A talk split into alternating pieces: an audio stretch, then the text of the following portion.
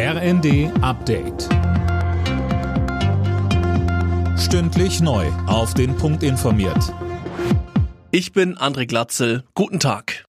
Nach den massiven Problemen im norddeutschen Bahnverkehr am Morgen ermittelt jetzt die Bundespolizei. Die Funkverbindung zu den Zügen war ausgefallen, offenbar infolge eines Sabotageakts. Verkehrsminister Wissing hat mitgeteilt, dass an zwei verschiedenen Stellen Kabel beschädigt wurden. Weiter sagte er, Unsere Infrastrukturen sind für uns unverzichtbar.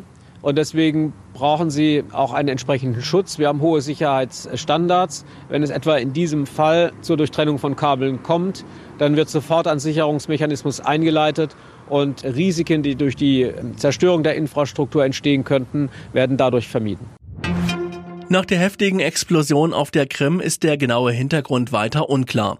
Die russischen Behörden sprechen von einem Anschlag mit einem sprengstoffbeladenen LKW. Mehr von Tim Britztrup. Mindestens drei Menschen sollen bei der Explosion ums Leben gekommen sein. Außerdem wurde die Brücke schwer beschädigt. Eine der Fahrbahnen ist teilweise eingestürzt. Dazu gerieten mehrere Tanks eines Güterzugs in Brand. Auch die Bahnschienen dürften vorerst nicht mehr nutzbar sein.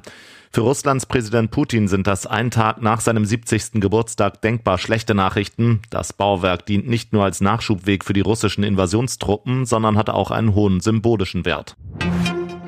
Das ganze Wochenende über tagt die Expertenkommission zur Gaspreisbremse. Übermorgen sollen die Ergebnisse vorgestellt werden. Die Vorsitzende der Expertenkommission Grimm hatte sich zuletzt für eine Einmalzahlung ausgesprochen. An der neuseeländischen Küste sind rund 250 Grindwale verendet.